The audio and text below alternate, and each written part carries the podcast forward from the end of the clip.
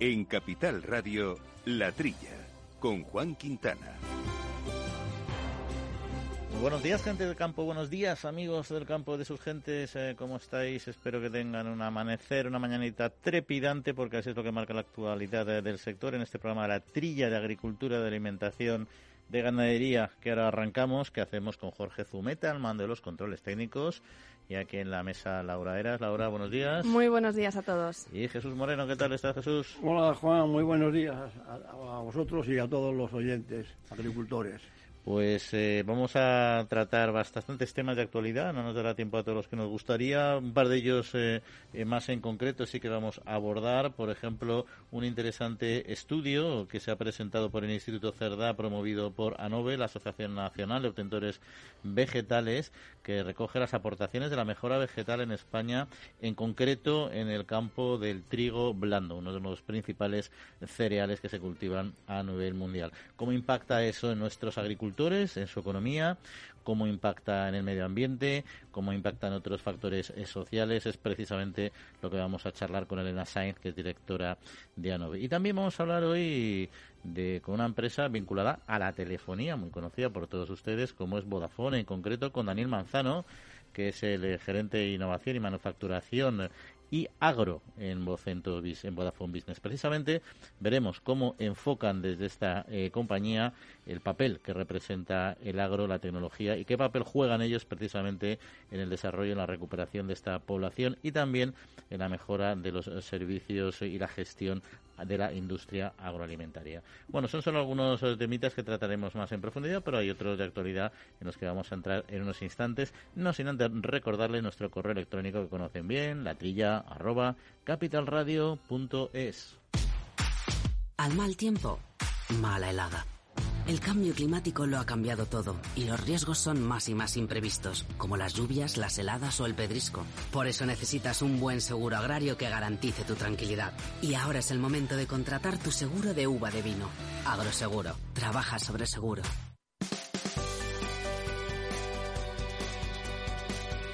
La Trilla con Juan Quintana, Capital Radio. Pues vamos a comenzar conociendo algunas eh, cuestiones de la actualidad, eh, Laura. Por ejemplo, la presencia del presidente del gobierno, Pedro Sánchez, en Ciudad Real, donde, entre otras cuestiones, eh, contó e informó sobre el proyecto estratégico para la recuperación y transformación económica del PERTE para el sector agroalimentario y, en concreto, se centró en esos 1.800 millones de euros dotados de dotación para este proyecto, cuyas primeras ayudas aparecerán, se convocarán en junio. Eh, así es, Sánchez ha anunciado que el Gobierno aprobará, aparte de los mil millones anunciados y que se distribuyen en tres ejes de actuación, otros 800 millones de euros adicionales que se pondrán a disposición del sector agroalimentario, que como sabemos, Juan, tanto lo necesitan, para la transformación de la industria, la mejora de la gestión del agua y la modernización de los regadíos. El presidente del Gobierno también ha dado a conocer que la orden de bases de la convocatoria de las ayudas del eje relacionado con la competitividad, sostenibilidad y trazabilidad de la producción de alimentos del PERTE contará con una dotación de 400 millones de euros eh, que se van a aprobar en la primera quincena del mes de julio. Así que bueno, pues esto parece que tiene buena pinta. Bueno, sorpresa que vengan los fondos, bienestar, luego conoceremos la, la opinión de Jesús, pero antes vamos a continuar, con otros temas. Por ejemplo, la crisis actual de la guerra en Ucrania tiene muchas consecuencias. Una de ellas es ciertas incertidumbres sobre el futuro de la política agraria comunitaria, con todos los vaivenes que está habiendo ahora de materias primas, etcétera. Y por ello, países como Italia, por ejemplo, insisten en que se debería de aplazar la reforma actual de la PAC. Así es, mientras que España, mientras que en España y en Francia se abre la puerta a que las medidas de la flexibilización de la PAC de este año se amplíen a 2023 ante la situación de crisis, como decías Juan, provocada por la guerra de Ucrania, desde Italia van más lejos y proponen abiertamente la posibilidad de aplazar la, de aplazar la reforma de la PAC en 2023. Eh, su ministro de Agricultura dijo que considera la reforma eh, bueno, pues el mejor punto de equilibrio posible, pero es necesario pensar bueno, pues que en una entrada de vigor eh, pospuesta de la nueva PAC que quizás eh, tiene más sentido en 2023. Los efectos del conflicto en Ucrania ya llevaron a los agricultores italianos a pedir al gobierno que cambiara el plan nacional de la PAC, así que bueno, está todo un poco en el aire. Pues ahí está, lo que estaba en el aire desde hace ya mucho tiempo, desde 2009, eran los datos eh, del censo agrario, que saben que se reactivan, se renuevan cada cierto tiempo y de hecho de 2009 hasta 2020 que han sido los últimos. Y estos últimos años publicados ahora, estos últimos datos publicados ahora con fecha de 2020, lo que nos dicen es algo que, quizá ya sabíamos, que España se han perdido explotaciones, aunque eso sí, la dimensión de las mismas eh, sigue creciendo. Sus principales resultados apuntan que en España existen más de 900.000 eh, 900 explotaciones agrícolas, eh, lo que supone eh, casi un 8% menos que en 2009, eh, que la superficie agrícola utilizada alcanza los 23 millones de hectáreas y que la superficie media por explotación se ha elevado un 7,4% desde el anterior censo. Las explotaciones con el tamaño medio más alto se localizan en Castilla y León, Aragón y Extremadura, mientras que los menores tamaños en la Comunidad Valenciana eh, y Galicia. El presidente del INE ha calificado esta estadística como histórica y puntera en la Unión Europea. Como punteros son los datos y no en positivo, precisamente vinculados eh, al hambre en el mundo, al hambre extremo porque precisamente la coyuntura actual de este conflicto eh, ucraniano-ruso y en general a nivel global ha, ha, hecho repuntar estos datos y ya sufren en el mundo más de 193 millones de personas este hambre extrema, que es un 25% más que año anterior. Sí, eh, lo señala el informe de la Red Global contra la crisis, contra las crisis alimentarias, en colaboración con, distinta, con distintas agencias de la ONU. Los países que ya se enfrentan a altos niveles de hambre aguda son especialmente vulnerables a riesgos creados por la situación en Europa del Este, sobre todo debido a su gran dependencia de las importaciones de alimentos e insumos agrícolas, eh, bueno, pues que, vienen de Ucrania. En 2021, cerca de 193 millones de personas sufrieron eh, inseguridad alimentaria en 53 países del mundo. Es que estos son cifras, bueno, yo no sé qué os parecen, pero es que son cifras eh, brutales.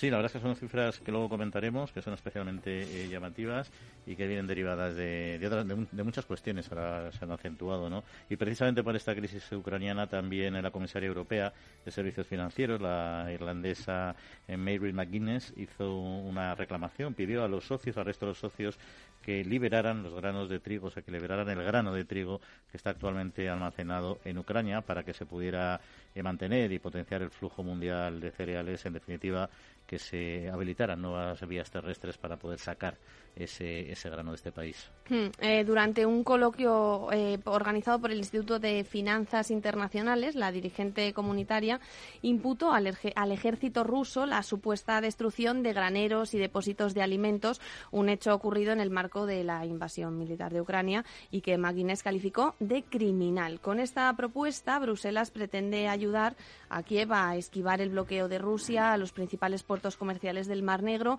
y fomentar el transporte de productos ucranianos por carretera y ferrocarril a través de los países miembros de la Unión Europea. Eh, decía que su preocupación era por el hambre mundial, por aquellos que no tienen medios para alimentarse, que bueno, que son, son bastantes. Ya lo hemos dicho antes, ¿no? Mm.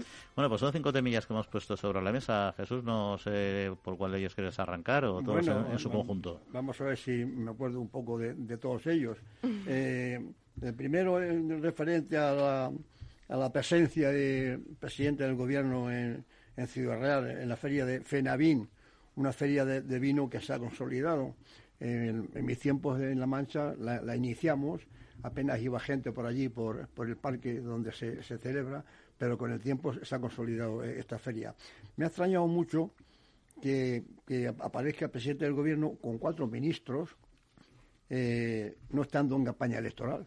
Francamente, de repente, con cuatro ministros se ha presentado allí en, en FENAVIN a anunciar estos, estas ayudas de, del PERTE por 1.800 millones.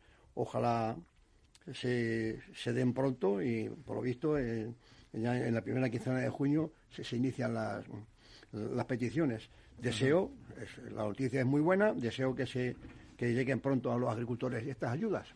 Es lo que se trata. ¿Y qué te parece el, el, planteamiento que hace Italia, que no es el único país que lo está reclamando, que es, en fin, que nos quedemos como estamos con la PAC, a ver qué es lo que pasa y que no se, bueno, no se prorrogue todavía? Bueno, ha tenido que venir desgraciadamente, la guerra de Ucrania para darnos cuenta de que el camino que venía la PAC no era el acertado, ¿no? Una, una PAC que apuesta por lo verde, por lo ecológico, por dejar tierras en barbecho y se han dado cuenta en Italia, bueno, Francia y España también. Francia pide y, España flexibilizar, pero Italia es más contundente, dice que no que la paz de, tal y como está, no, que, no se mueva. Y vamos a ver qué pasa con el futuro. Quiere decir, se han dado cuenta que lo verde es muy, muy bonito, pero no da de comer a la gente.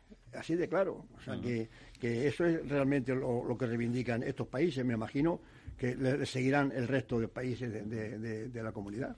Y si le dan de comer, le dan de comer a unos precios muy altos, porque fíjate, ha faltado eh, solo un conflicto, un conflicto importante, no lo vamos a quitar pues, evidentemente relevancia al conflicto de Rusia de Ucrania y del resto del mundo, ¿no? Pero en un conflicto breve, en poco tiempo, porque tampoco llevamos tanto tiempo, y realmente los datos que comentaba antes también Laura, ¿no? Ha crecido el hambre extrema eh, a lo bestia. Entonces, claro, en ese contexto, una política europea, que somos un gran productor eh, agropecuario a nivel mundial, que digamos que tenemos que producir menos en mayor espacio eh, con menos, menos tecnología. y, de la granja a la mesa y cada vez más más eh, más, tierra eh, de, agricultura ecológica. En fin unos caminos muy bonitos pero que no son realistas pienso yo. No, no, yo creo que está, yo creo que ha sido un buen toque de atención. Es verdad que yo, en mi opinión, si todo esto hubiera pasado antes, es posible que la PAC actual eh, no se hubiera planteado tal como está planteada. Lo que es complicado a nivel político administrativo es todo un proceso que sabes que, como bien sabes, que es muy complejo y que ya ha quedado aprobado que ahora de repente se, se paralice y se reinicie otra vez. ¿no? Entonces, a mí la prórroga que plantea Italia me parece perfecta pero lo que yo sí que espero es que esta situación eh, sea un punto de inflexión a la hora de, reenfocar lo que es la futura PAC, sea en este periodo plurianual o, en el siguiente, pero que se entienda que con la alimentación no se puede jugar, que no se puede, no se puede vivir en un mundo idílico en el que produzcamos cosas muy, porque además la tecnología te permite producir de forma muy sostenible, o sea, no es necesario cambiar el modelo para conseguir reducir el, impacto y el efecto invernadero. Así es. En cuanto a la actividad agropecuaria, según los datos de del INE, Instituto Nacional de Estadística, eh, han disminuido el número de, empresarios eh, agrícolas. Ya, sabíamos que ganaderos sí, veníamos diciendo en este programa que sobre todo el sector lácteo se venía reduciendo y desapareciendo muchas vaquerías por, por, los, por los bajos precios. Esto de las medias, claro, dice, bueno, eh, dice, las medias ya sabemos lo que son las medias. Dice, bueno, en España se comen tres kilos de pollo por persona y a lo mejor hay gente que no prueba el pollo. Quiere decir que las medias hay que, hay que saber lo, que, cómo se plantean. Porque dice que la, la media de, cada exportación ha subido un 7% hasta 26,36 hectáreas.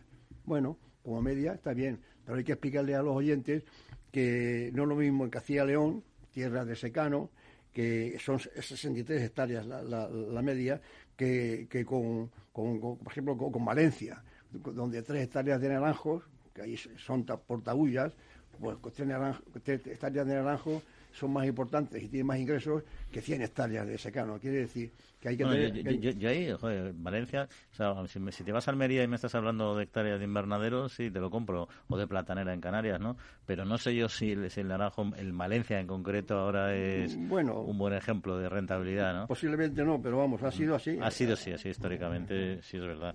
Pero fíjate, me llama la atención también de estos datos, Jesús, que todavía recuerdo cuando estudiaba, que bien desde no, fue anteayer, fue hace unas cuantas décadas, que el censo agrario a mí siempre es una herramienta que me, me, desesperaba porque buscabas datos y eran siempre como de 10, de 15 años antes. Pero claro, ahora mismo, en el pleno siglo XXI, que sigamos actualizando los datos del 2009 y saquemos datos en 2022 referidos a 2020, el censo agrario acaba perdiendo una actualidad. O sea, siendo, son datos muy obsoletos. Ahora mismo tenemos datos, otras fuentes que te permiten tener una información infinitamente más actualizada y más rápida. ¿no? un poco... Se ve que tiene mucho trabajo el Instituto Nacional de Estadística. También llama la atención que las mujeres han, aumentado un 22%, las mujeres empresarias en el campo. ¿eh? Está bien. a ver, es que, es que de, 2009 a 2020 que si me dices que eso cambia en los últimos cinco años o tres años, para mí tiene sentido. 2020 es que es el Pleistoceno ahora, en términos relativos, ¿no? O sea que claro que la mujer se ha incorporado mucho más. Y yo diría que para haber pasado tantos años es poco. Es poco, sí, sí, sí, estoy contigo, estoy contigo. Pero es una comparativa que, a nivel histórico me, parece que es casi de curiosidad histórica, ¿no? Porque... Es que tal, y como corre el tiempo, 11 años eh, es un siglo ahora. es, un siglo de, antes, sí, sí, totalmente, totalmente cierto. Y, y luego la verdad es que también es natural que que hayan, se hayan reducido las explotaciones, porque anda que España no, no se ha modernizado y se ha concentrado, aunque estemos muy lejos de, de concentraciones como tienen países como Holanda, etcétera, pero claro que se han reducido, ¿no? Y aún así, fíjate, ha aumentado la superficie total de, de la superficie agraria útil, que ese es un buen dato. Es decir, que a pesar de la crisis del sector, a pesar de todos los problemas que ha habido históricamente en estas dos últimas décadas, etcétera, no se ha dejado de cultivar superficie. Incluso ha aumentado poco, un 0,7%, porque se han reducido el número de agricultores también, eso sí que es verdad, pero eso ha demostrado que el sector se ha ido poco a poco concentrando y eso aumenta la eficiencia de, nuestra agricultura, que por eso se puede sostener a pesar de los, de los varapalos. Sí, que se ha reducido el número de agricultores a mí no me llama mucho las vamos quiero decirte que no le doy mucha importancia por ejemplo pues eh, un, agricultor mayor como tenga un hijo pues lo, que trata es de, incrementar la superficie y si en vez de tener un tractor eh, de, 50 caballos, pues intenta tener más tierra y comprar un tractor mayor. Quiero decirte que esta expansión la veo lógica yo. ¿eh? Oye, ¿y crees que al final eh, se va a conseguir se va a conseguir que que se abran nuevas vías para sacar el cereal, el cereal que queda en Ucrania, que no ha sido destruido y que no sean las vías marítimas, tal como pidió la comisaria? Oye, es curioso que sea, que sea la comisaria de, de, cosas financieras, ¿no? Una, una irlandesa que se llama Mairead McGuinness. Ha sido ella la que ha llamado la atención en este sentido. Que se liberen los hilos, los puertos, todo lo que están, vamos, que por lo visto están, eh, tienen, grano los hilos de, de, Ucrania. Esta mujer llama la, atención, aunque es, para que ese, eh, esos hilos, e, ese, ese grano se libere y pueda circular. Hombre, es paradójico hasta cierto punto porque la directora de servicios financieros, todo el problema económico que tiene Europa y ahora mismo se está viviendo en, en, en mucha medida precisamente por la por la crisis alimentaria, la escasez de alimentos, se genera una inflación, hay un problema financiero detrás potente, ¿no? O sea que al final este es un problema mucho más global que afecta más allá que al sector puramente agrario, ¿no? Entonces aquí a sea todos. a todos, entonces aquí cualquier comisario o comisaria sabe que de una manera u otra sobre todo la de economía, que es la que maneja la que maneja los chines, como dicen aquí. Ahí está. En fin, bueno, pues vamos a cambiar de tercio y vamos a hablar, como decíamos antes, eh, de mejora vegetal, de estudios, estudios que ponen sobre la mesa datos que conocemos, pero que es importante tenerlos bien contrastados e interiorizados. En Agrobank, todos son facilidades. Porque tramitamos la PAC por ti. Y si solicitas un anticipo de las ayudas superior a 3.000 euros, te llevas un altavoz y asistente inteligente Google Nest Hub. 5.000 unidades. Infórmate en caixabank.es barra agrobank. La Trilla, con Juan Quintana, Capital Radio.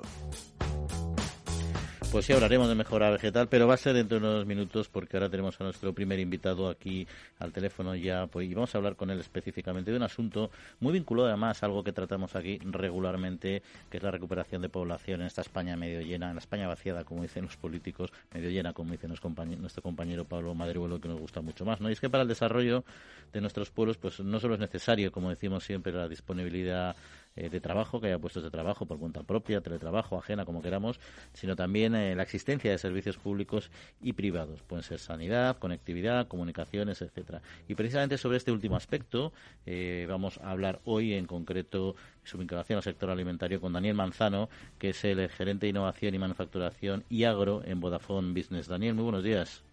Buenos días, ¿qué tal, Juan? Bueno, nuestros oyentes posiblemente no están acostumbrados a que entrevistemos a alguien de Vodafone para hablar de nuestro sector primario y agroalimentario, ¿no? Entonces, la primera cuestión sería, bueno, ¿cuál es la relación que guarda Vodafone con los retos, eh, con los retos de, nuestro agro? Eh, sí, es cierto. Esa parte, eh, Vodafone en realidad tiene mucho contacto con las distintas verticales, las distintas industrias del país. Nosotros hacemos mucho trabajo eh, de la mano de los propios clientes, identificando con ellos los retos de, cada sector. En este caso, Hablando de agricultura, por ejemplo, el último informe que hemos creado, eh, la red del sector agrícola, eh, que está disponible en el Observatorio Vodafone, por ejemplo, junto con el resto de sectores, nos permite tener esa cercanía eh, de entender de toda la cadena de valor cuáles son los principales retos que afronta el sector y dónde, obviamente, nosotros pues podemos contribuir a ayudar o no a, su resolución. Cercanía desde los equipos de ventas directos con clientes hasta nosotros, desde el equipo de innovación, aglutinando un poco el conocimiento local también y a nivel de el resto de países donde actúa Vodafone, creo que es la, la clave de, de tener ese conocimiento también sectorial con cierta profundidad sin ser necesariamente especialista del sector. Eh, Daniel, se, escucha un poquito más y le pediría, si no le importa, si, si es por cuestión de momento que no oído mucho el teléfono porque hace un poco de ruido. Pero bueno, yo voy a seguir planteando cuestiones que espero que pueda escucharlas adecuadamente. Y es que hablando de la digitalización de los procesos, pues es fundamental en cualquier empresa, esto lo sabemos, ¿no? También en la agraria y en la alimentaria, igual que en otros sectores. Y desde vuestra experiencia multisectorial, también con la experiencia y los resultados de estos estudios que nos has comentado, ¿en qué situación se encuentra el sector agroalimentario en este campo? Eh, perdón, ¿se me puede repetir? Porque no sé qué que no me conecta muy bien.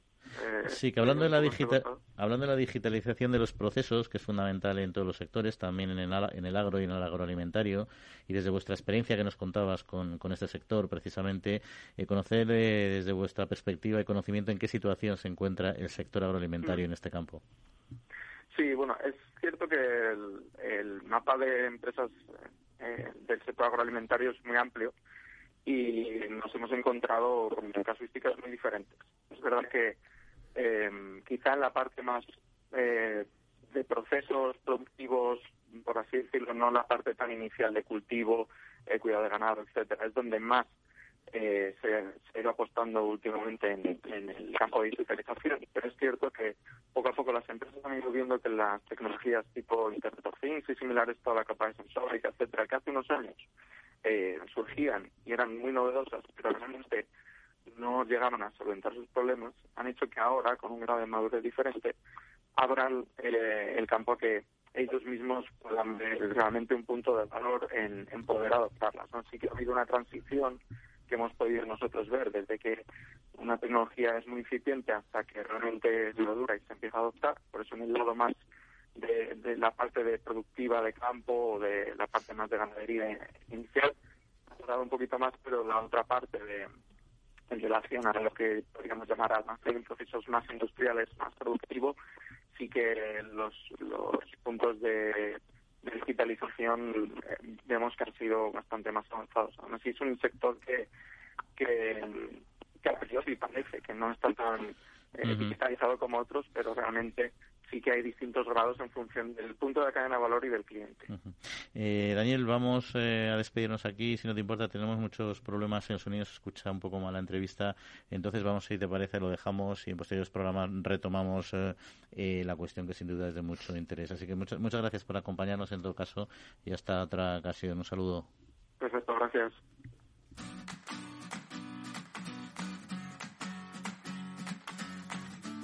La Trilla, con Juan Quintana, Capital Radio.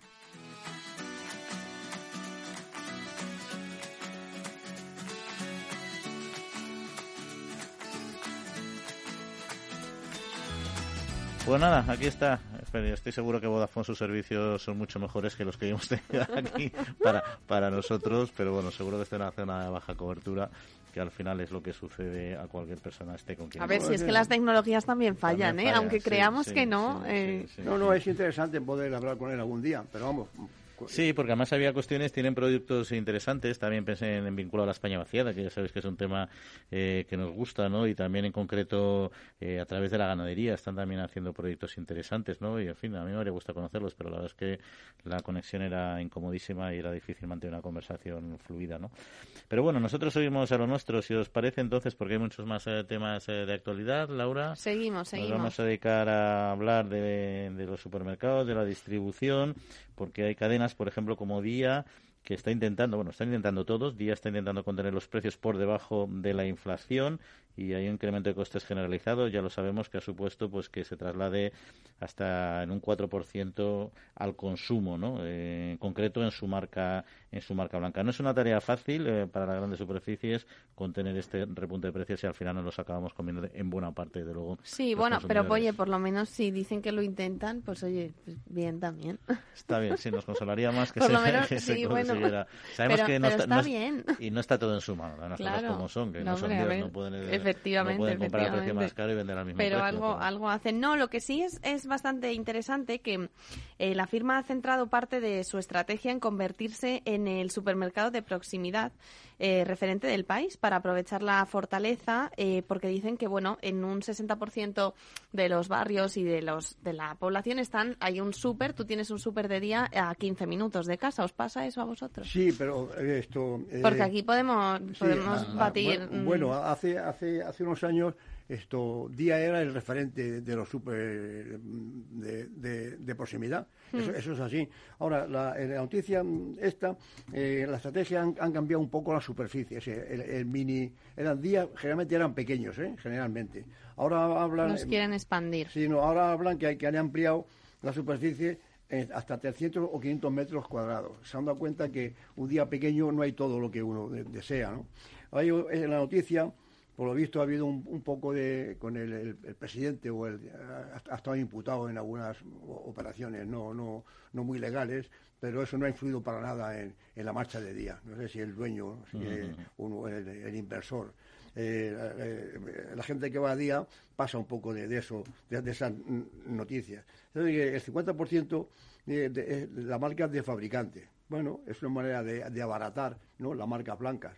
Y vamos a ver si, si día se, se, re- se, se, se- se rehace. Sí. Francamente, hace- es que hace, hace unos años era, era eh, sinónimo de, de- de mercado próximo. Sí, no, no, yo recuerdo ir de pequeña a comprar con mis abuelos. Sin embargo, ahora han aparecido otros Sí. eh, que, que le han comido un poco la, el- La tostada, la Sí. tostada. Sí, bueno, es muy interesante porque también quieren eh, incrementar la oferta en esto que de- decía Jesús de que también quieren hacer más grandes las tiendas, eh, quieren también incrementar la oferta eh, de frescos, que oye, pues también está muy bien porque tienes más Ujú, productos. No, fundamental. Entonces, entonces, bueno, pues la estrategia un poco que tienen es tener eh, 2.200 tiendas reformadas eh, a finales de 2023, que oye, esto es ya, a la vuelta de la esquina. Y, y que no son pocas, ¿eh? no, no, no, pocas. no, no. Eh, hoy, por ejemplo, que a quien le va bien también, que se que le fuera bien a día y a toda la gran superficie, siempre nos alegra, ha sido a la cervecera Mau San Miguel, que no está al nivel de Qué antes buena de la pandemia. de fin de semana. ¿eh? Eso quiere decir que salimos más, que nos vemos más en la calle, que ya, ah, ya lo sabemos todos, hemos recuperado muchísimo el ritmo y eso sin estar en, en fase prepandemia, porque todavía hay inercias de, de la pandemia y del confinamiento que queramos que no todavía duran, y hay mucha gente, hay muchas personas que todavía les da miedo salir y no se juntan, etcétera.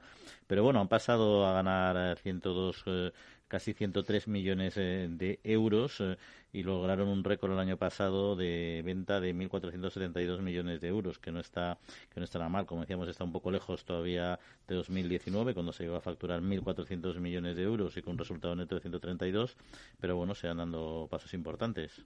Sí, eh, la firma, ha- bueno, como dices Juan, ha seguido avanzando, a pesar de que ellos dicen, ojo, que ha sido un año difícil ¿eh? y que venían de un 2020 también complicado, pero ya han seguido avanzando. Y bueno, lo importante también aquí, em, que venía un poco también en relación con lo que hablábamos de día, es que la firma eh, asegura que va a aguantar eh, sin subir los precios, ¿no? Con todo esto de la, de la inflación, va a aguantar sin subir los precios. Bueno, parece que van a, a sacrificar un poquito los beneficios, ¿no? Esto siento mucho. Bueno, Mau es una empresa de cervezas de, España de las clásicas, ¿no? Parece que es de, de, de 1900 o por ahí, o 1890 la, asistencia. Ha sabido mo- modernizarse, ¿eh? Yo, esto, vamos, sin ánimo de, de- hacer publicidad de, Mau, resulta que mi, mi- mi cerveza que tomo yo eh, fuera de casa es la maestra que, que precisamente es de Mao. Es una cerveza de doble lúpulo. A mí me gustan las cervezas más oscuras y con más lúpulo, ¿no? Y tiene un poquito más, más alcohol que, Sí, que- o sea, que- son- que- que el resto. Las empresas cerveceras en general, por, por, por di- por diluir esta publicidad, que tampoco está mal, las empresas cerveceras es verdad que han diversificado mucho la... A mí es que no me gusta la cerveza, tengo que No, decir. tú eras- tú eras de- Yo era de vino blanco. Ah, vino blanco. De vino Ah, blanco. verdad, Yo verdad. quiero que, tengo que decir, que ahora la gente dirá, qué rara esta chica. Yo tengo que decir que yo quiero que me guste. Pero no lo consigo. Pues te diré que eres una rara avis, porque normalmente la, la gente joven eh, empieza con la cerveza, Mm. depende de las zonas, en norte con el calimocho también y tal, pero el salto al vino lo, lo pegan muy a ¿Y posteriori. cómo ¿no? puedo hacer para que me guste? ¿Algún consejo así? A lo mejor hay alguien escuchándonos que tampoco le gusta, ocurre, pero sí, quiere ¿eh? que le guste. Sí, sí, pero no te tiene por qué gustar. Si Ya, final, pero lo oye, típico de te vas a tomar el aperitivo, no siempre te apetece el vino, porque el vino es más seco. Entonces, a lo mejor, venga, pues ahora, en ve- ahora que viene el verano, venga, pues una cervecita. Yo también quiero decir esa frase. Sí, no, es que sabe lo que... Sabe, sabe- No te, no te obsesiones, Laura, no te obsesiones. hay, hay, hay retos, hay, hay- al retos mejores, hay retos mejores. Sí, ¿sabes lo que pasa? Que claro, España es un país caluroso, ¿no? Y claro, la cerveza, mira, cuando yo era joven, les, eh, allí en, en mi, en mi pueblo le llamaban la gaseosa amarga a la cerveza, cuando apareció la cerveza. ¿eh? Eh, la gente decía, mira, una gaseosa amarga. Como... Que seguro que era más amarga que antes, porque ahora seguro que le meten un montón de cosas, ¿no? Desgraciadamente se bebe más cerveza, vamos, digo desgraciadamente para el vino, se bebe más cerveza que, que- que vino. Yo me asomo en las terrazas y veo las Sí, mesas sí, y hay sí. botellines por un tubo y vino, Sí. y vino Claro. hay mucho menos. A ver, es que la gente no es tan rara como yo, a la gente le gusta la cerveza, claro. Pero que no es raro. Que sí, Juan, que sí. Que es parece raro, que aquí es si raro. no bebes cerveza no eres humano. que Eres que raro. no, y sobre hay- todo eres más raro, eres más raro todavía cuando tú, eh, eh, tus declaraciones son, yo quiero que me guste, pero no consigo que me guste. Eso sí, eso reconozco, que reconozco que ahí es un poquito raro eso ya. Pero hombre, si me dijeras que no te gusta la verdura ni el ni, No, ni- no, no. ni nada, Bueno, dices, pues hombre, eso sí te tiene que gustar algo porque es muy saludable, pero la cerveza no es mala, pero no es una cosa... Bueno, yo, yo, yo bebo cerveza, yo soy bebedor de vino y bebo cerveza, pero yo no repito, yo me tomo una caña Claro. o un, Y luego o- pasas o un botellín y ya hasta ahí. Y pasa, pero luego A- pasa al, al vino, al vino blanco. Claro, qué bien queda ese vino con el arroz Sí, con conejo que, ya- que ya- tenemos ya- que hacer ya- un día. Ya, has hecho un, poco de, de- de asiento con la cerveza y luego Claro. ya. Y con unos buenos Claro. espárragos verdes o blancos... También, que luego tomáis. vamos a hablar de ellos también. Por eso digo yo, es que, joder, no, Fue el lío es que tenemos muchas veces cuando te compras unos espárragos y te piensas que son de Navarra, porque a lo mejor estéticamente los ves, eh, visualmente y tal. Los y luego estudias y dices, le- "Son de aquí". Y lees la etiquetita y Y te dice llevas- te llevas una espárrago chino de Perú, que no es que sean malos, eh, vaya por delante, no es que sean malos, pero que no es la idea que tú tienes del espárrago que te vas a tomar. porque- ¿Vosotros leéis las etiquetas? Sí, cuando puedo, cuando la letra no es infinitamente pequeña y necesito... Qué mala es la edad, ¿eh, Juan? Ya te digo, ya te, digo, ya te- bueno, ya te contaré. eh, Pero te diré que incluso antes, cuando tenía Tampoco todavía las algo menos de edad y no tenía problema con la vista, es que era complicadísimo las Sí. etiquetas, eran una enciclopedia Yo es que no las en- leo. en, tamaño de minuto. A lo mejor me estoy matando. Sí, con lupa, con lupa. Bueno, el espárrago verde es curioso, ¿eh? Esto está ahora mismo en, toda- en, en- en la mayoría de las fruterías. El espárrago verde en España, vamos, antiguamente el espárrago verde era el espárrago salvaje, el que había en los trigales, que era el verdadero espárrago verde, ¿no? Es el, el- el salvaje. Pero han aparecido estos espárragos, oye, que son muy agradables, ¿eh? El espárrago verde, este más fino que, que- que el espárrago blanco eh, de- de- típico de, Navarra. Y me, me gusta, me gusta que se haya creado la interprofesional del espárrago verde. ¿eh? y, y- y sobre todo en, en- en- en la, la superficie está fundamentalmente 6.000 hectáreas están en, en Puente Genil y, y- y- y en Granada, en cuevas de- del campo. Es curioso. Luego hay espárragos verdes en un montón de, de- de ciudades.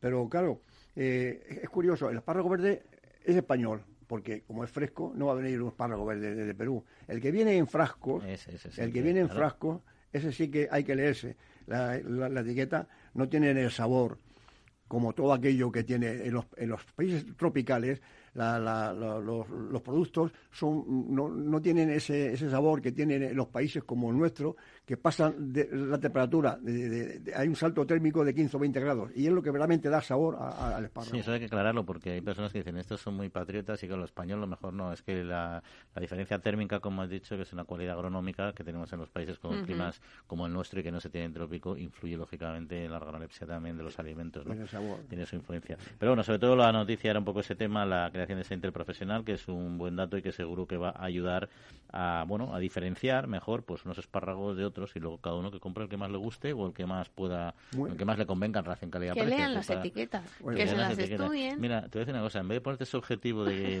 quiero que me guste la cerveza, ¿cómo hacerlo? Dime, me propongo leerme las etiquetas, me parece Pues más es que yo, constructivo. yo tampoco creo que las ¿No? voy a ver, ¿eh? Yo No. estoy también un poco...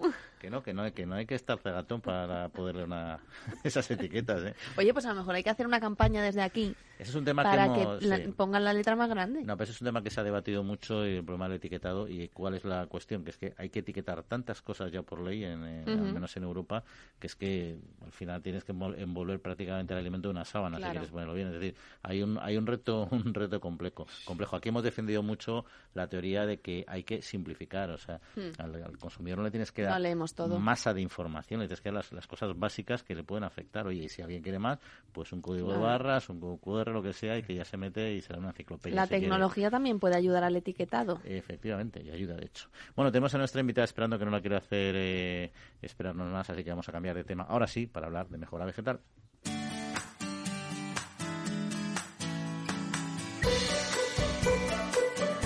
La Trilla, con Juan Quintana, Capital Radio.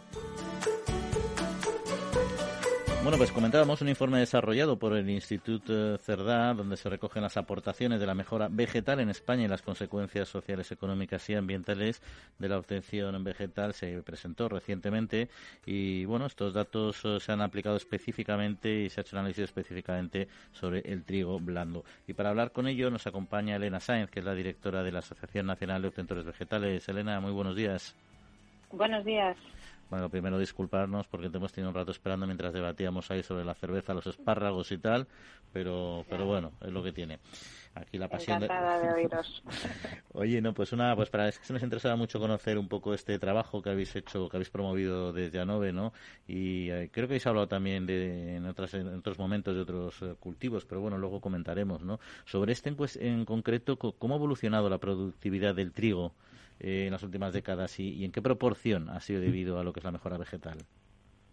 Bueno, la verdad es que ha sido un avance bastante espectacular porque según cuantifica el estudio, estamos hablando de incrementos de productividad del 220% en 50 años y del 37% en los últimos 30, ¿no?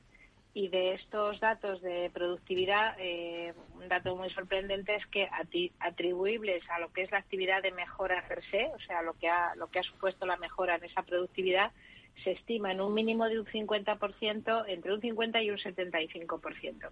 Hay estudios que incluso lo elevan al 90, ¿no? Pero el estudio se mueve entre, entre el 50 y el 75%. Porque además el trigo es un cultivo prioritario y, extendido a nivel mundial, ¿no? ¿Cuál es la relevancia del trigo actualmente en el mercado mundial y el nacional? Muy importante, porque el trigo junto al maíz y el arroz son los tres cultivos más, eh, más, más cultivados eh, a nivel mundial de trigo hay mm, se producen anualmente en torno a 770 millones de toneladas en, en 215 millones de hectáreas sembradas, ¿no? De esa superficie, pues mm, más o menos mm, eh, no alcanzamos los 2 millones de, hectáreas en España y más o menos es el 12% de la, de la superficie cultivada, ¿no? Pero aún así, eh, produciendo esas 7, 8 millones de toneladas anuales, pues nos sigue faltando trigo, somos deficitarios y tenemos que importar cada año pues en torno a 7 10 millones de toneladas. Donde, por cierto, hay todo lo que es la, mejora de la eficiencia y la productividad es clave, ¿no? Pero yo entiendo que además esta mejora vegetal, además de influir en esta en esta producción, en esta productividad, también ha afectado de alguna manera o impacta de alguna manera en, el medio ambiente, ¿no? ¿Eso también se ha podido valorar en cierta forma en este estudio? Sí, se ha estudiado, se han estudiado hasta 14 parámetros distintos y se ha prestado una atención bastante importante a todo lo que son criterios de sostenibilidad que hoy sabéis que es lo que está marcando pues prácticamente todas las políticas comunitarias, ¿no? No se puede legislar nada prácticamente que no sea eh, en la vía de la sostenibilidad, ¿no? Y aquí en el caso concreto del trigo, pues hay algunos eh, datos muy llamativos, como por ejemplo se ha evaluado el menor uso de fitosanitarios, que sabéis que es uno de los objetivos del Pacto Verde, ¿no? Reducir el 50% el, la aplicación de fitosanitarios. Y aquí, gracias a la mejora, eh, el, estudio determina que se están ahorrando anualmente entre 100, 131 y 137 toneladas al año, ¿eh? solamente debido a, a, lo que ha sido el impulso de la productividad en la mejora vegetal. También hemos evaluado otros impactos, como es, por ejemplo, en esta situación no es menos importante el consumo energético, por ejemplo, ¿no? Pues esto lo que nos quiere decir es que en, las últimas décadas pues hemos conseguido eh, reducir el consumo del equivalente a, unos 30 a 40 mil hogares eh, al año, ¿no? ahorrar el, consumo equivalente a, esa, a ese consumo, ¿no? Y, por ejemplo, en, emisiones de, CO2, que también sabéis que es un, criterio pues a, vigilar muy estrechamente, pues el, ahorro energético derivado de la mejora es el equivalente más o menos a, entre 60 y 85 mil coches al año. También es una, una cantidad importante, ¿no? Y, y, ya si te vas a suelo, que también es algo que, que es, bueno, pues un insumo muy, muy valioso, ¿no? Pues estamos ahorrando cerca de 500.000 campos de fútbol, mm. el equivalente a 500.000 campos de fútbol, o sea que son datos muy llamativos. Oye, ya por concluir un poco la parte de datos y no aburrir demasiado a nuestros oyentes con estas cifras que, dadas así además como referencias comparativas, son mucho más fáciles de digerir, por cierto, pero la, en cuanto a los ingresos de los agricultores, esta, eh, esta cuantificación eh, de la, del impacto de la mejora genética también se ha podido valorar en este periodo de tiempo.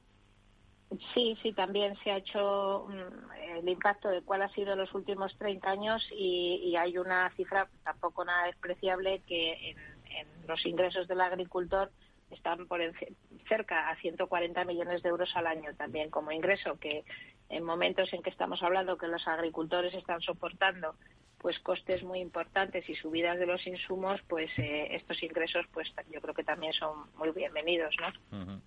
Porque luego en el, estamos en el contexto, mencionábamos de una, bueno, de una reducción de determinados productos alimentarios eh, y la consecuente inflación debido a la guerra de Ucrania, que hemos estado hablando antes en el boletín nuestro, ¿no? Y también eh, el aumento de la productividad, quizá en este contexto sí cabe más relevante, ¿no? ¿En qué papel podría seguir jugando este sector?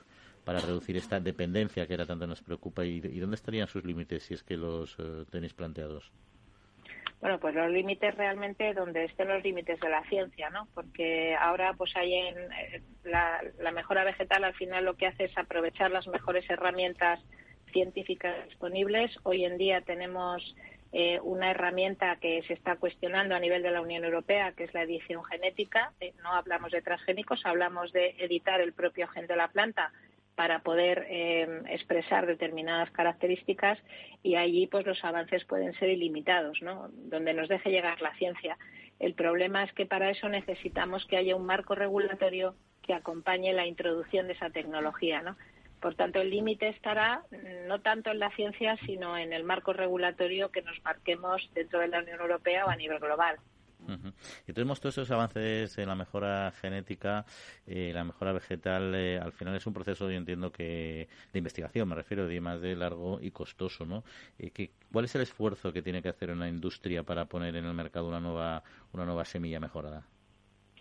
pues bueno, a nivel a nivel general, porque claro, valía mucho según la especie, ¿no? Pero estamos hablando de un mínimo de 10-12 años desde que se empieza a desarrollar una determinada variedad hasta que se consigue poner en mercado y el desarrollo pues también depende mucho de las especies pero para estos eh, para estos eh, cereales o cultivos más eh, más extensivos pues estamos hablando entre un millón y tres millones de euros más o menos no hay variedades de tomate que han costado más de más de 20 millones de euros desarrollarlos no pero como ves es una inversión costosa y para que os hagáis una idea también a nivel global en apenas tres años se han registrado 40 variedades de trigo blando solamente en España. O sea que el esfuerzo investigador es, importante. Y, por cierto, Elena, estamos un poco hablando de este estudio, la presentación de este estudio que es de trigo blando, ¿no? Eh, y además es muy significativo por la importancia que bien que, que, destacabas y que nos recordabas, ¿no? Pero sobre otros eh, cultivos, ¿habéis hecho o estáis haciendo eh, planteamientos similares, análisis similares? Sí, hemos hecho un, primer avance con cuatro cultivos. Hemos estudiado el maíz, el trigo blando, el tomate, el tomate en fresco y el arándano. ¿eh? Son cuatro cultivos, pues un poco representativos de los, digamos, de las cuatro eh, grandes grupos de cultivo y la verdad es que los los estudios eh, de impacto son muy significativos, ¿no? en tomate, por ejemplo, es un cultivo de alto valor y ahí hay resultados, si quieres, más llamativos en cuanto a a, volumen de económico, pero en, impacto social y medioambiental el trigo y el maíz pues son cultivos con un alto impacto, ¿no? Eh, me llama la atención el arándano, porque no es un cultivo muy muy extendido, entiendo yo, aunque supongo que de alto valor genético también, ¿no? Sí, el arándano es que fue un, un podíamos haber elegido otra fruta, ¿no? Pero es que el caso del arándano es muy significativo porque si no llega a ser por la mejora vegetal que adapta eh, esas las variedades que ya existían y se estaban produciendo en latitudes del norte a poderlas producir en el sur de España, en la zona de Huelva, es un cultivo que no existiría sin la mejora vegetal en España, ¿no? Entonces nos pareció como un ejemplo muy evidente de partir del cero valor a, a un valor enorme por un producto de alto valor añadido, ¿no? Prácticamente se exporta el 70%, ¿no? Además ubicado en una zona donde, bueno, Huelva tenía muchas dificultades porque han fracasado varios cultivos, pues eh, el cultivo del arándano ha significado un, un antes y un después, ¿no? Y ahí sí que sí, el impacto en la mejora vegetal 100%. Elena Sáenz, directora de Novio. Pues muchas gracias, Elena, por acompañarnos, como siempre, y enhorabuena por este trabajo. Un saludo. Muchísimas gracias. Un saludo.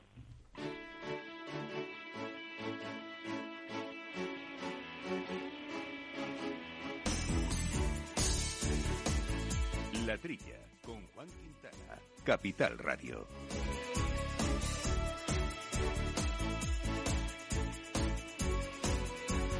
¿20 millones de euros poner una variedad de tomate en el mercado, o alguna variedad, no que sean todas. ¿eh? ¿eh?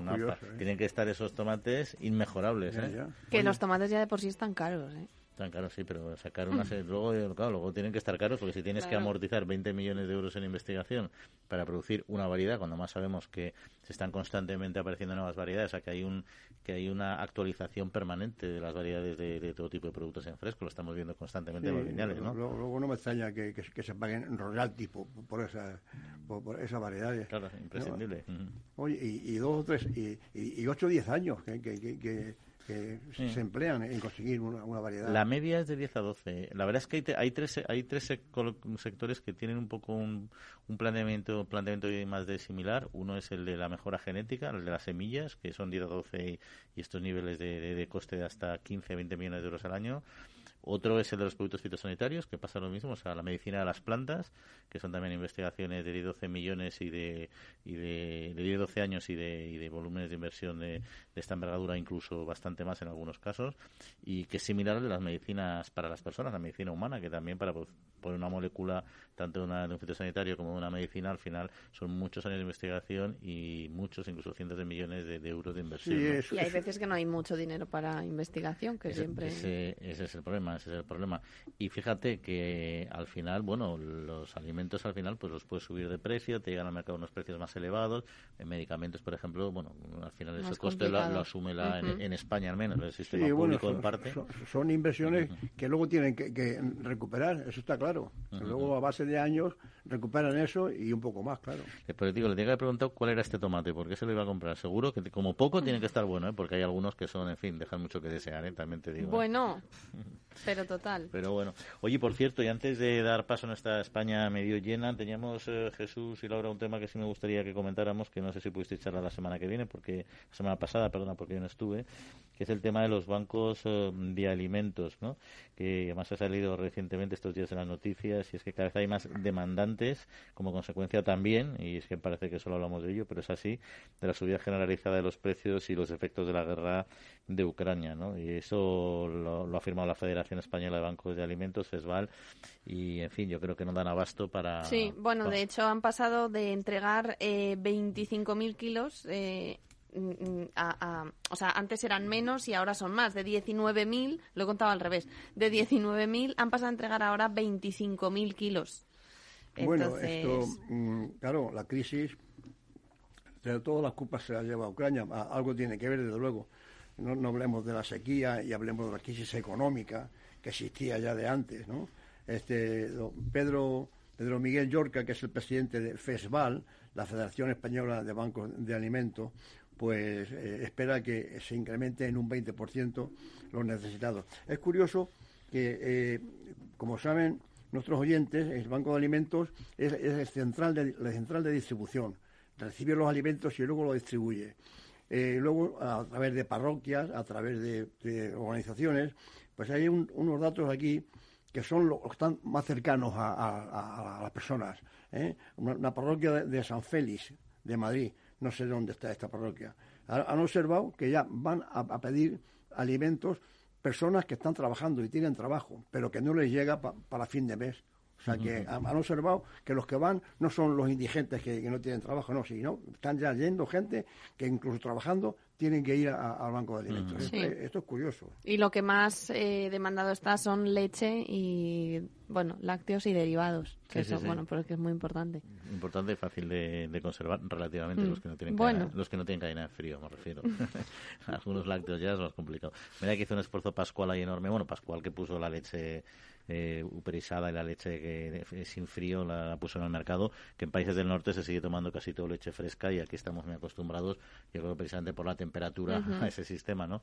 No sé si os acordáis cuando Tomás Pascual planteó y sacó estos yogures, eh, estos yogures que luego se dijeron que no eran yogures, pero que eran yogures de lo único que estaban preparados para no necesitar ser conservados en frío y por lo tanto lo planteó como una herramienta para paliar el hambre en el mundo, porque decía, bueno, aparte bien, para hacer negocio, lo cual era muy lícito, pues con esto lo que podemos conseguir es que en países de África, por ejemplo, donde las temperaturas son muy altas y no se puede conservar en frío muchos alimentos, pues todos tengan acceso a productos lácteos, ¿no?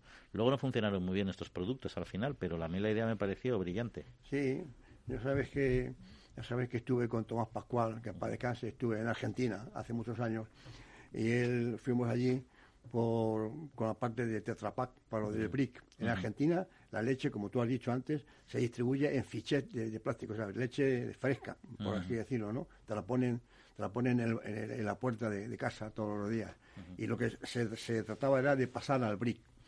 Que es lo que se, usa en España y creo que en toda Europa, ¿no? Y también en eso fue abanderado. y, ya empezó Tomás eh, con, el cual pasé mucho por, Buenos Aires, ya empezó a ver eso de eh, allí hay dulce de leche, que es como una, una, una, una, leche condensada especial que hacen en Argentina. Y ya él iba observando era, era, un, era, era, un genio y, un, analista de, la, de la calle bestial, ¿no? Pero bueno, vamos a continuar porque si no vamos a dejar a nuestro compañero Pablo sin su espacio y es que es uno de los que más nos gustan en este programa, una sección cargada de optimismo, como se indica su propio nombre, la España medio llena y que nos acerca cada día a nuestro compañero, decíamos, Pablo Maderolo y en concreto vamos a hablar y nos va a hablar de cuestiones inspiradoras, pero vamos a dejar que sea el quien nos lo cuente. Pablo, muy buenos días. Buenos días Juan, buenos días a todos los oyentes de La Trilla, un fin de semana más. Y en este caso vengo a hablarte en la España medio llena sobre el potencial de la mujer para el impulso del medio rural. Todos conocemos infinidad de casos, infinidad de historias de mujeres que están desarrollando proyectos innovadores en el ámbito de la agricultura, de la ganadería y otros campos vinculados al desarrollo del medio rural. Hoy te traigo tres historias, así que vamos a por ello.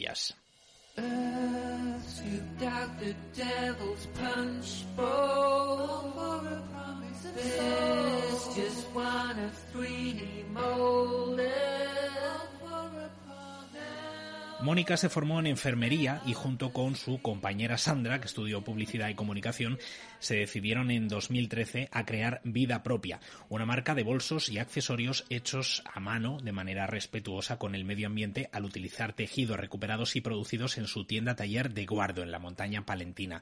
Casi diez años después de lanzarse a esta aventura desde el medio rural, hemos hablado con, eh, con ella, con Mónica, sobre su experiencia de emprender y hacerlo de un modo sostenible. Pues decidimos poner en marcha un sistema de recogida de vaqueros usados.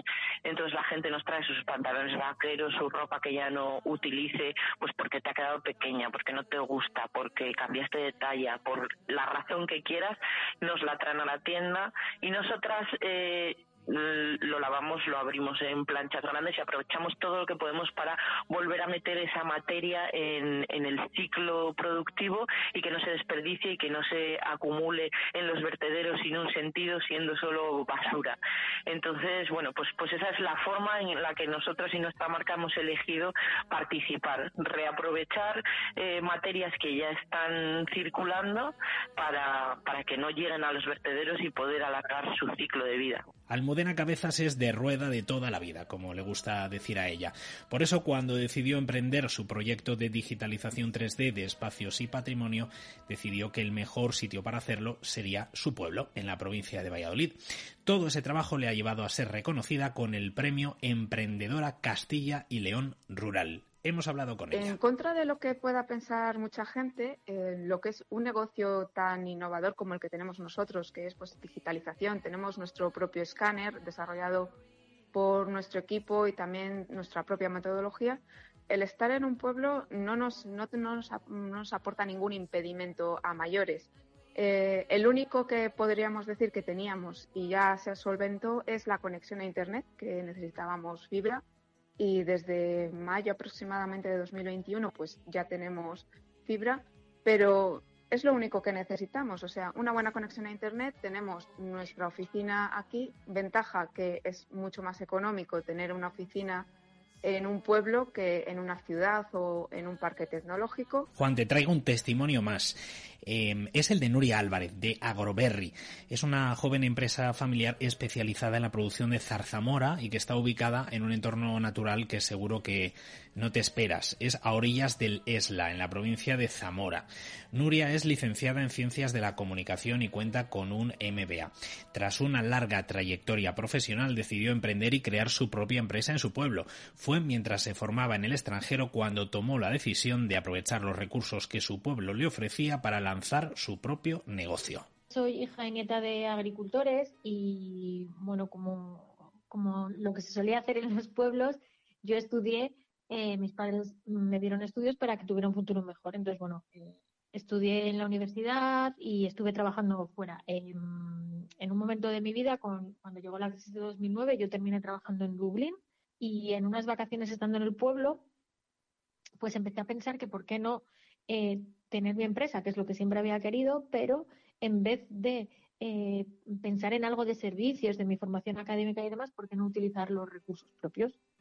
Entonces, bueno, con esa idea me volví a ir a Dublín y desde allí fue cuando empezó a nacer el proyecto de Agroberry Original from Zamora. Mi padre desde aquí me daba soporte, ¿vale? Iba a ciertas charlas, a ciertos cursos de frutos rojos y yo desde Dublín empecé a llamar a gente de Huelva, gente de Asturias, eh, que es donde está el grosso del sector en España, y empecé a, pues, a hacer lo que es eh, el plan de negocio.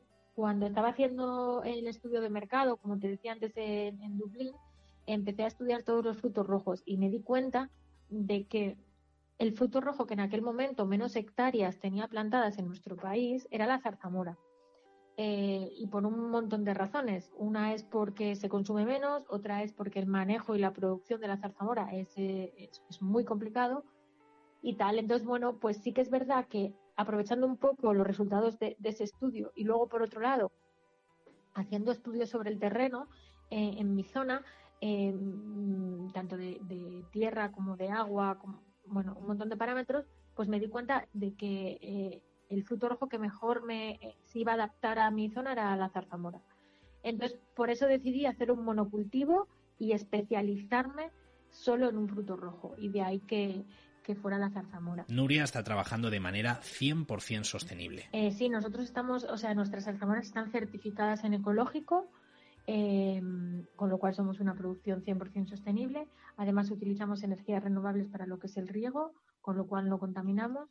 Y, y lo que es en el obrador. Además, ahora mismo estamos también trabajando actualmente en el proyecto de también utilizar energías renovables para, para la industria, con lo cual sí, somos una empresa que, que cree en, en que se puede producir de forma sostenible y cuidando el medio ambiente. Nuria, Almudena, Mónica, estos casos que hoy te he traído a la trilla, Juan, son solo tres de los casos que podríamos contar de tantas y tantas mujeres que trabajan desde el medio rural para sacar adelante sus proyectos profesionales. Sus testimonios son un ejemplo del potencial que los pueblos pueden suponer para generar nuevas oportunidades, fijar población femenina y generar un futuro con una igualdad real de oportunidades para todos. Hasta la próxima semana, Juan.